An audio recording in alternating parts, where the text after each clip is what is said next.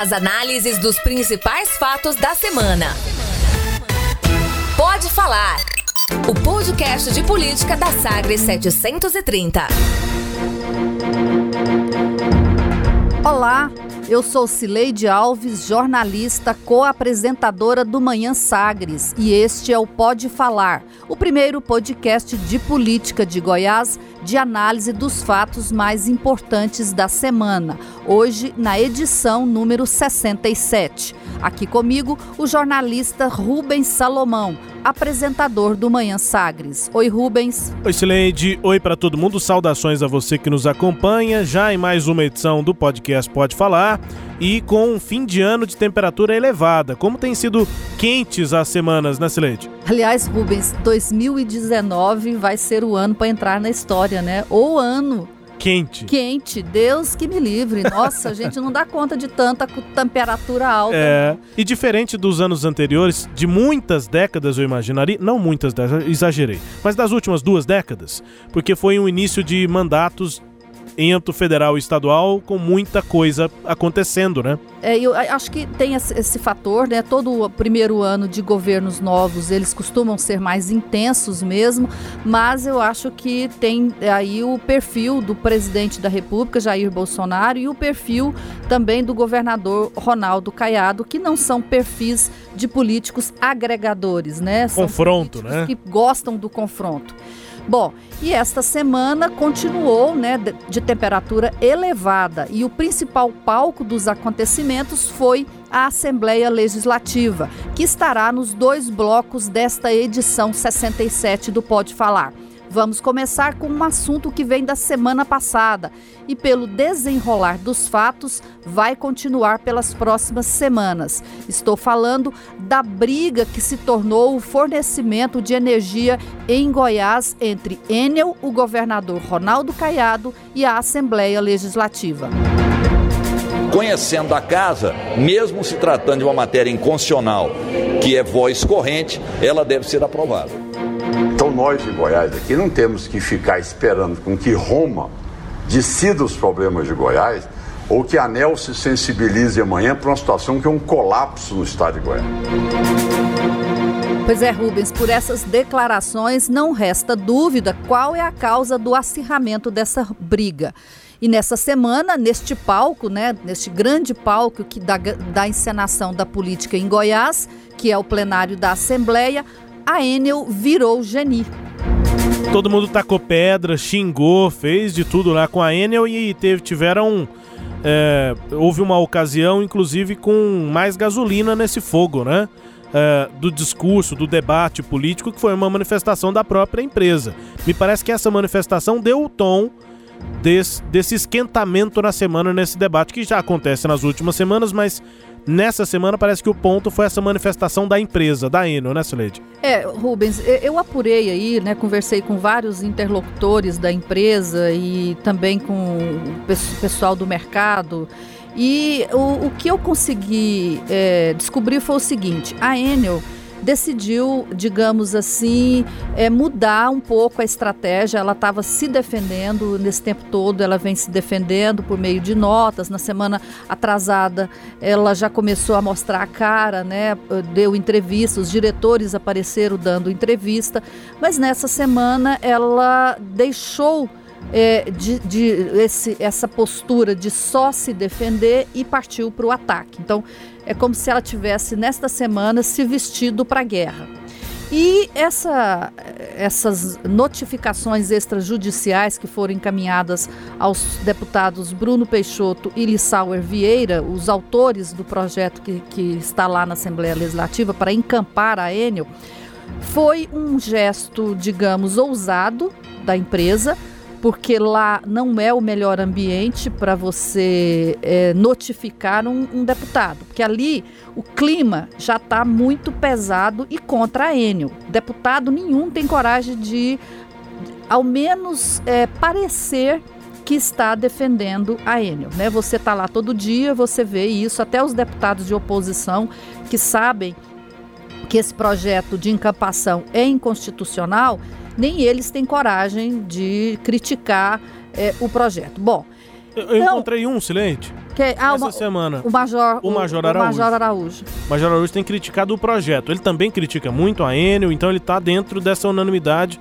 de um lado. Mas ele é um que está criticando o projeto e dizendo: olha, isso aqui não é o que a gente tinha que estar fazendo. Tiveram mais dois lá que eu ouvi também. Uhum. O Vinícius Cerqueira, que falou: olha, se o, o governo. Por que, que o governo não apresenta um decreto, ele próprio, governador, fazendo um decreto de encampação sem ter que passar pela Assembleia Puxa para si a responsabilidade. Puxa para né? si, né? Já que é tudo inconstitucional, ele não falou isso, né? Sou eu, sou eu que estou falando. Quer dizer, Sim. já que é tudo inconstitucional, faz, faz direto É, por mas lá. é uma né? reação à inconstitucionalidade. né? É, e também o, a declaração da deputada Leda Borges, que ela falou: ó, se o governador é tão amigo do presidente da República, e aí eu acrescento, e também do ministro de Minas e Energia, o Bento Albuquerque, por que, que o governador não pede para eles Uhum. para fazerem essa encampação, né? Já que a concessão é federal. Bom, mas aí. provavelmente porque esse tipo de atitude teria que ter uma, uma reação prática, né? Um resultado prático que seria sim ou não. Com o projeto de lei não tem nem sim nem não, você mantém ali É. esse debate, né? Mas aí, voltando a por que a Enel, né, mesmo num ambiente desfavorável a ela, é, correu esse risco de aumentar ainda mais a ira dos deputados, como se fosse preciso, né? Mas aumentou. O que eu ouvi, o que eu é, descobri é que são dois fatores. A Enel, primeiro, ela está ela tá dizendo, olha, tem um limite, o que vocês estão fazendo tem um limite, e o limite é esse, eu estou estabelecendo a linha desse limite. E dois, ela está verdadeiramente preocupada com as consequências para o próprio patrimônio físico dela e para os servidores do que, que um ato desse pode causar. O governador convocou, aspas, um grande evento para a porta da Enel para ele sancionar esse projeto de lei que a Assembleia Legislativa está aprovando. É, todo mundo sabe que ele é inconstitucional, mas enquanto isso você vai encenando, o teatro da política vai acontecendo. Então, depois que, as- que o, que o- o espetáculo terminar lá na Assembleia Legislativa, e ele vai terminar, nesse caso, com a, a aprovação do projeto de encampação, aí o governador vai montar outro teatro para continuar a encenar esse espetáculo. E o teatro será na porta da Enel, onde ele vai sancionar o projeto de lei. Nesta quinta-feira, o governador participou de um evento na Goinfra para entregar 113 escavadeiras, retroescavadeiras para prefeitos. Estava prevista a presença de 80 prefeitos e lá tinha, além dos prefeitos, deputados estaduais e federais. O governador convocou essas pessoas para o ato que ele vai fazer na Assembleia. Então ele está decidido, ele vai fazer esse ato.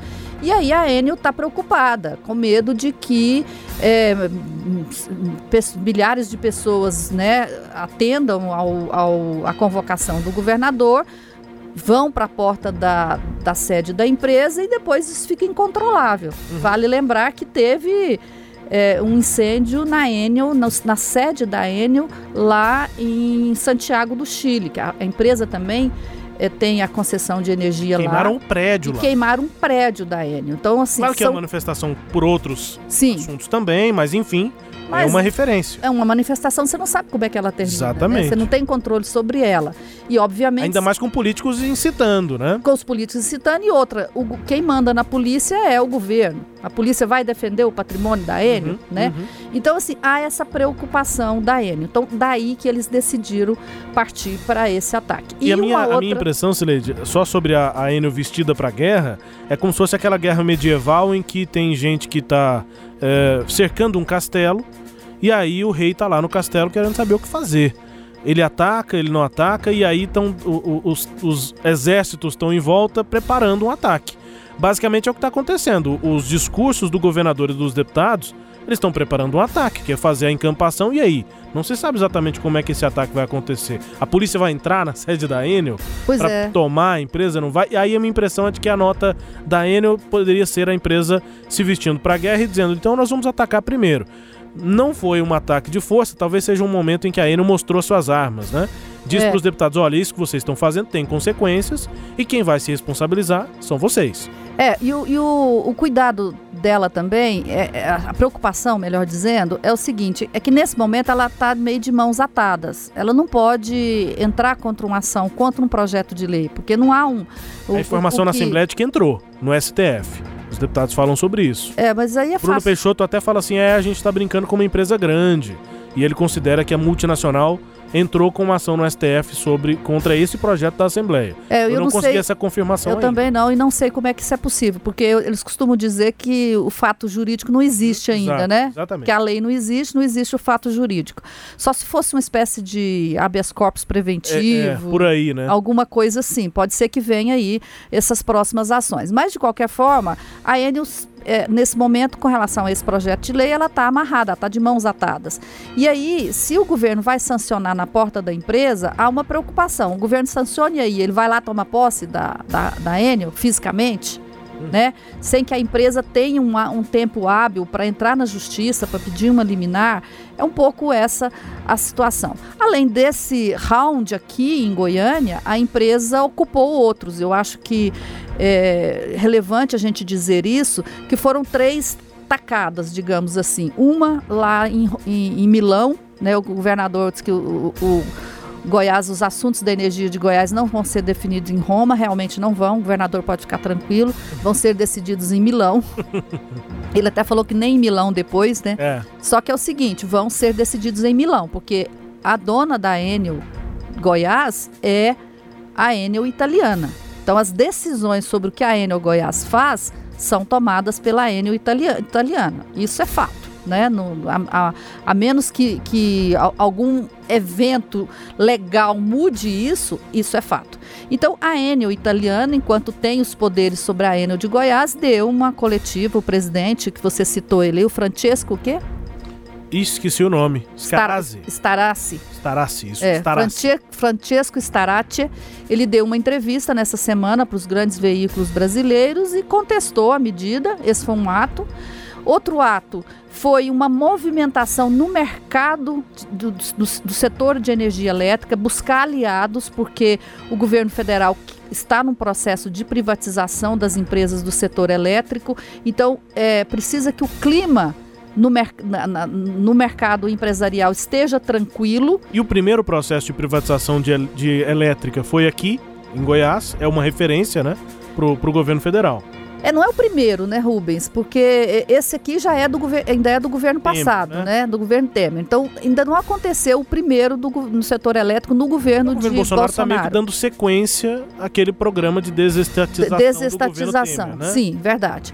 Bom, aí, é, o, o- se continuar esse clima de, de, de encampação, quer dizer, o mercado fica, ué, é cabreiro. Como é que eu vou botar meu dinheiro numas, numas empresas da Eletrobras e depois isso ser reencampado por, por governadores ou por presidente da República? Então, ele- a, a Enel mexeu nesse mercado, chamou atenção, aí a Associação dos Distribuidores de Energia Elétrica reagiram, né? Reagiu. E por fim, é articulando junto ao governo federal, para que o governo federal dê um bote um freio, né, de arrumação aqui em Goiás. E o ministro Bento Albuquerque deu a declaração no início da semana passada em que ele falou que é impossível fazer, juridicamente impossível fazer. Então esse foi o balanço aí da semana. Agora a previsão para as próximas semanas, qual é, Rubens? Pois é, tem uma, um plano que é elaborado pelo governo, que foi detalhado pelo líder do governo e autor do projeto, Bruno Peixoto, é, que é de, de que sancionando o projeto há um prazo dentro do projeto de três dias, 60 72 horas para publicação, depois em- nesse interim, nesse período previsto no projeto, o governo de Goiás, com a lei sancionada em mãos, buscaria em Brasília uma autorização para a Celg GT assumir, encampar mesmo a Enel. E depois que a Celg GT, possivelmente, né, eh, encampasse a Enel, aí o, a própria Celg GT faria uma nova licitação para escolher uma outra empresa. A questão é que nesse interim também, provavelmente, a lei sancionada cairia na justiça, né? É, pelas análises de juristas, até bem rapidamente. Mas enfim, esse é o processo imaginado. É, Na mas- prática, vai acontecer esse evento de sanção e em algum momento vai ter de vir uma resposta de Brasília, seja da Justiça ou da própria ANEL. É, e aí, eu acho que o desfecho é esse, é a justiça que vai dizer que é inconstitucional e nada disso pode ser feito. O governador vai lavar as mãos, vai dizer, olha, fui até onde foi possível. Agora a justiça não me permite mais fazer nada e tenta sair bem na, na fita. É, existe um, um desgaste grande da Enel, o governo teme que esse desgaste seja absorvido né, passe é, é, pela, pela, para o próprio governo, porque entende que muita gente ainda não sabe uhum. é, que o governo não tem nada a ver com isso. Então, o governo está fazendo muito isso, está tá, tá esticando tá prometendo a corda. algo que não consegue entregar, Está é, né? Tá prometendo algo que não consegue entregar para meio que dar uma, uma, satisfação e sair bem na foto. Olha, eu, eu estou... Eu tentei, mas a justiça impediu que eu fizesse alguma coisa. E a intenção prática, o que a gente ouve, né, Cileide? Você ouve, eu também ouço nos bastidores do, da parte política do governo, é de que essa história toda, esse todo, é para tentar forçar a Enel a cumprir mais rapidamente as, as metas, né? Inclusive do contrato e do acordo que foi firmado aqui, aquela reunião sempre tão lembrada com o ministro de Minas e Energia, enfim, é, é, presidente da ANEL, presidente da Câmara, Rodrigo Maia, é, e a intenção é forçar politicamente que a Enel dê resposta mais rápida para cumprir esses acordos, para prestar um serviço de mais qualidade em Goiás. Até agora, pelo menos essa intenção política não tem surtido efeito. A Enel continua com o mesmo discurso, que tem cumprido o contrato e que também cumpre esse acordo fechado aqui em Goiás. É, o governo vai ter que é, pagar para ver, né? Se a Enel vai, diante de, de, dessa guerra tão contundente, se a Enel ainda assim vai ter interesse em melhorar a negociação que já foi feita. Tem um plano emergencial em ação, só que esse plano, Rubens, é, eu fui apurar, ele não é de resposta no curto prazo, uhum. ele é de resposta no médio e longo prazo. Então, assim, para as chuvas da agora, não vai dar tempo de fazer muita coisa, até porque não tem energia, não tem subestação para entregar energia para todo mundo. Então, essas quedas de energia também são, é, ocorrem em consequência disso. E não vai dar tempo, não tem como. Né? A, Enel vai entregar mais, é, né? a Enel vai entregar duas subestações agora, no final de, do ano. Isso com, com, certeza vai ajudar, mas ela não tem como, são 17 subestações em construção. Ela não tem como antecipar entre a, a, a conclusão dessas 15 restantes já agora para o começo do ano, porque tem um cronograma de uhum. obras, né? Mesmo que ela acelere, ela pode até acelerar, mas você não entrega tudo de uma vez. É, então tem essas coisas aí que te, técnicas e, e, de estrutura mesmo, né, do que é possível, do que não é possível fazer, e tem essa questão política, quer dizer, a Enel vai querer fazer um acordo depois de apanhar tanto? É, e na prática o ouvinte pode saber, é inviável imaginar que a Celg GT ou o governo estadual vai assumir a empresa e prestar um serviço prestar o serviço que ele cobra, né? Que o governo cobra. É inviável imaginar isso. Bom, continuando assim, a gente encerra o primeiro bloco deste programa.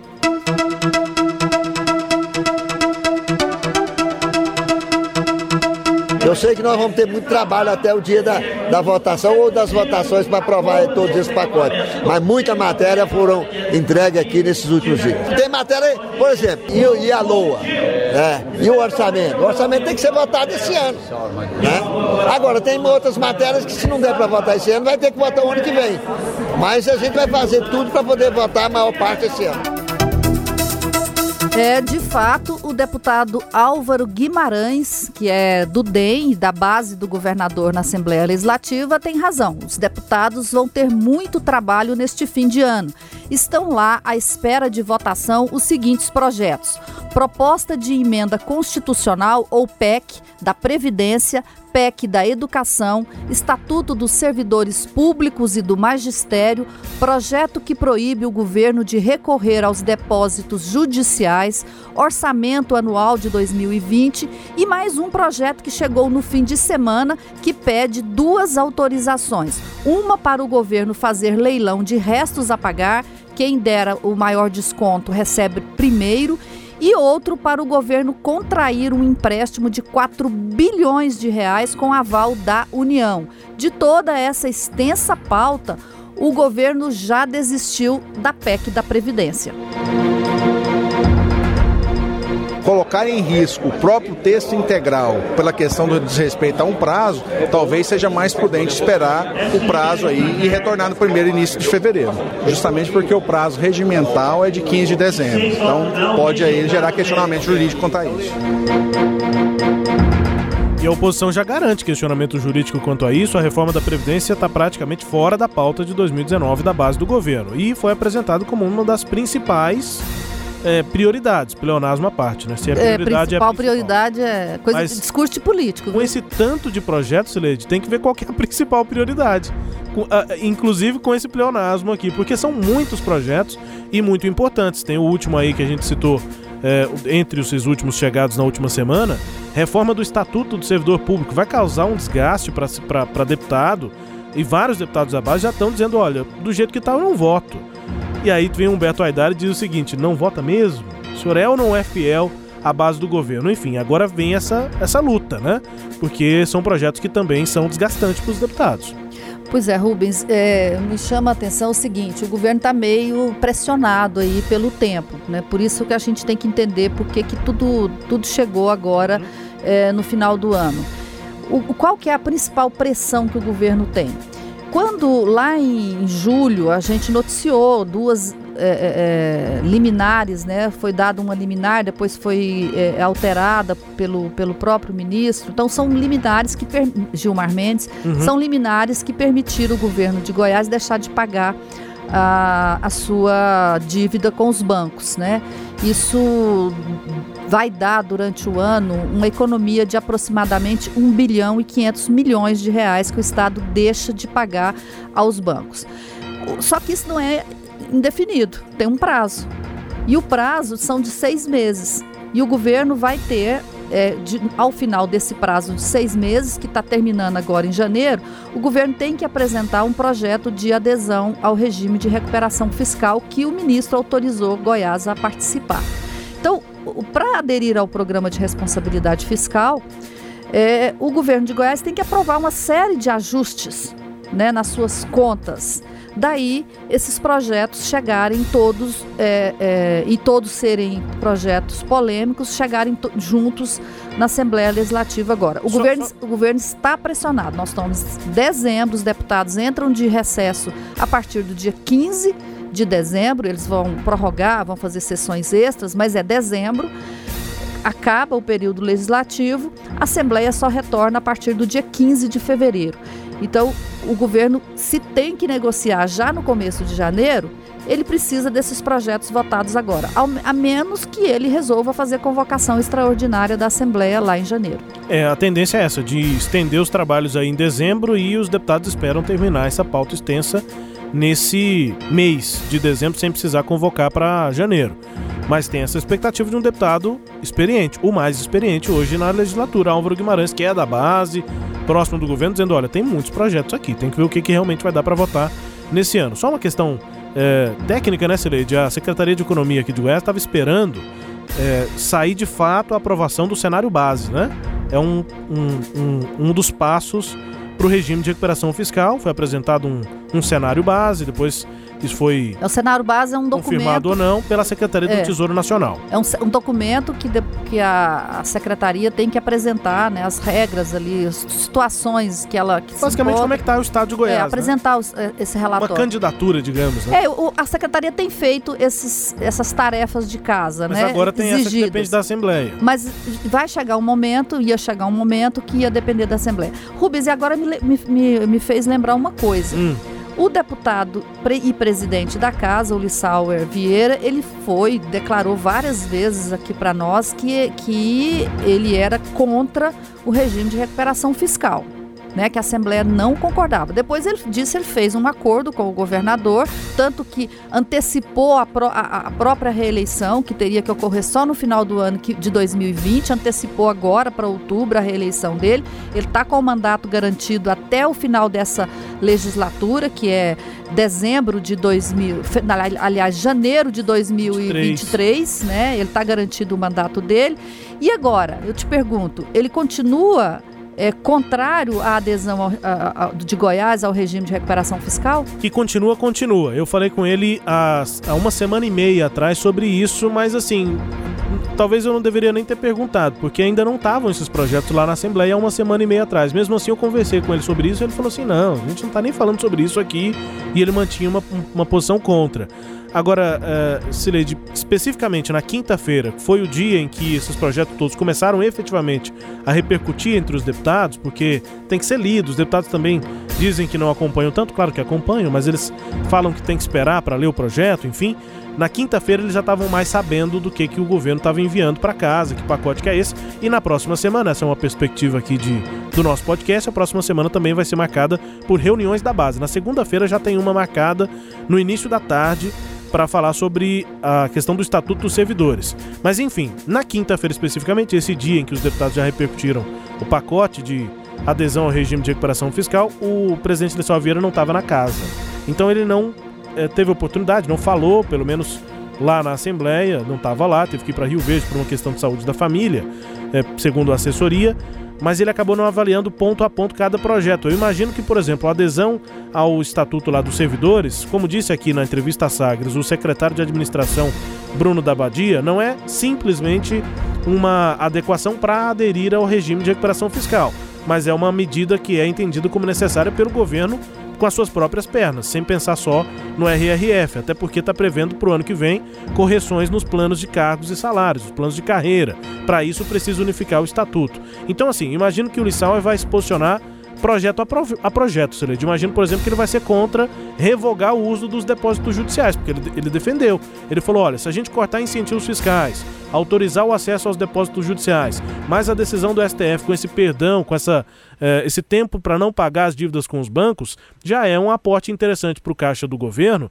e aí não vai ser necessário aderir ao regime de recuperação fiscal. Pois é, então mas... acho que nesse projeto dos depósitos agora ele vai ser contra. É, mas isso aí só corre o Estado agora. E outra coisa, o, o Estado está mandando essa proibição, esse projeto proibindo adesão depois que ele já pegou o dinheiro. Exato. É. Ele já pegou já 1 bilhão e 800 mas milhões. Mas é o argumento do Lissauro. O governo Sim. reforçou o seu caixa, não precisa mais é, aderir. Só que é o seguinte, reforçou o caixa de 2019. 19. E 2020, e 2021, e 2022, né? Nós vimos aqui que o governo está calculando por esse projeto que foi enviado aí para pedir autorização de empréstimo de 4 bilhões de reais. O governo é, explicou o seguinte, que desses 4 bilhões que ele vai pegar, ele vai pagar uma dívida, a seguinte dívida, 1 bilhão e 500 milhões de restos a pagar inscritos em 2019 1 bilhão e 800 milhões de reais de restos a pagar inscritos até 2018 e mais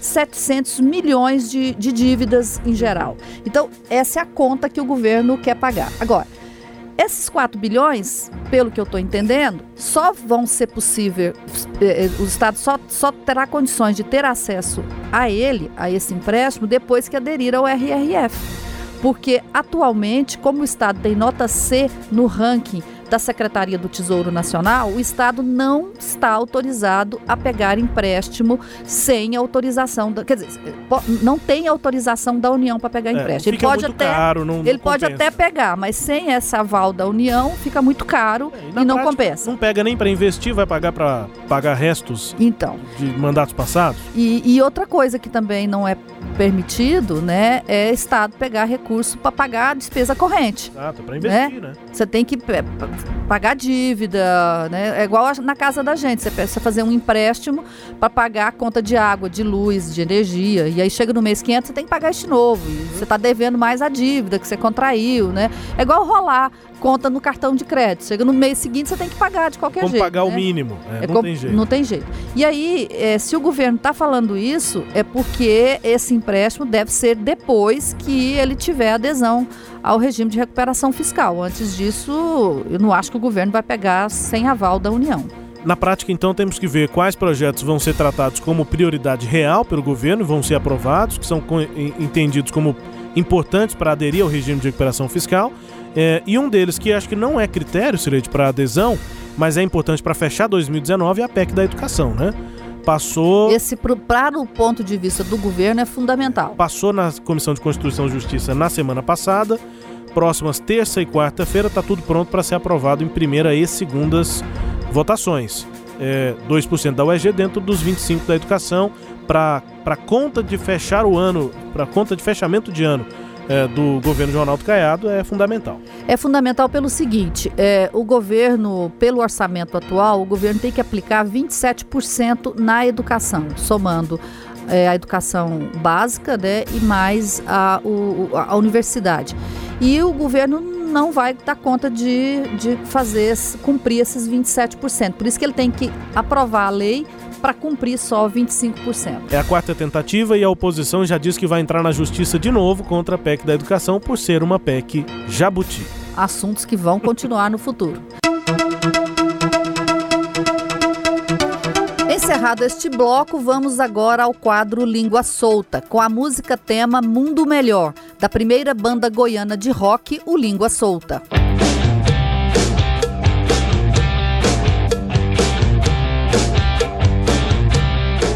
Tudo a partir de agora que acontecer é de responsabilidade sua e do Lissauer. Eu digo ao senhor deputado Bruno, tu tá enrolado. Dessa vez você comprou uma briga com uma multinacional. Não tenha dúvida, caso Vossa Excelência venha ser preso, eu vou mandar o charuto e as revistinhas do Pato Donald para você ler. Pois é, esse língua solta aí é o deputado Cláudio Meirelles. Ele provocou, fez essa ironia com os colegas Lissauer Vieira e Bruno Peixoto por conta das notificações que eles receberam da Enel. Eles rasgaram a notificação. O Bruno o, rasgou, né? O Bruno rasgou, aí o, o Cláudio Meirelles fez essa observação: ó, você rasgou, mas eu tenho aqui, você tá enrolado porque você vai ser responsabilizado e fez essa ironia. Rubens, e esse tom da fala fala dele me fez lembrar um outro político, o Odorico Paraguaçu. Meus conterrâneos de Sucupira!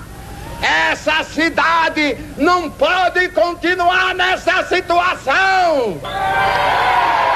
É o jeito do discurso, né, Sileide? O tom do jeito de falar, a entonação, as pausas, né? Aquela coisa bem, bem teatralizada. É, é. E o Odorico Paraguaçu, prefeito de Sucupira, que foi imortalizado é, na novela O Bem Amado, escrito por Dias Gomes. É um, já é um clássico né, das telenovelas brasileiras. Porque e o da Dias, política, porque E da não, política, né? porque Dias Gomes conseguiu retratar esse, esse, essa política, esse tipo de discurso político como ninguém, né? E até hoje, imortalizado clássico, porque até hoje nós estamos vivendo o que o Dias Gomes escreveu lá atrás. Por isso que é uma obra se torna clássica. Então, em boa parte aqui, o nosso podcast nessa edição é sobre teatro, né? Pois é, verdade. Política teatral. Foi a semana do teatro da política, boa, né? Acho até que dá o título do nosso podcast, viu? Vamos pensar, quem tá ouvindo já viu o título e a gente tá elaborando aqui agora. Então tá bom. Bom, a gente termina aqui esse podcast é o primeiro de análise política de Goiás, comigo, Cileide Alves, e com Rubens Salomão. Tchau, Rubens. Tchau, Cileide. Tchau para todo mundo. Obrigado aqui pela companhia. Até a próxima. Você ouviu? Pode falar. O podcast de política da Sagres 730. Uma análise de credibilidade a cada edição.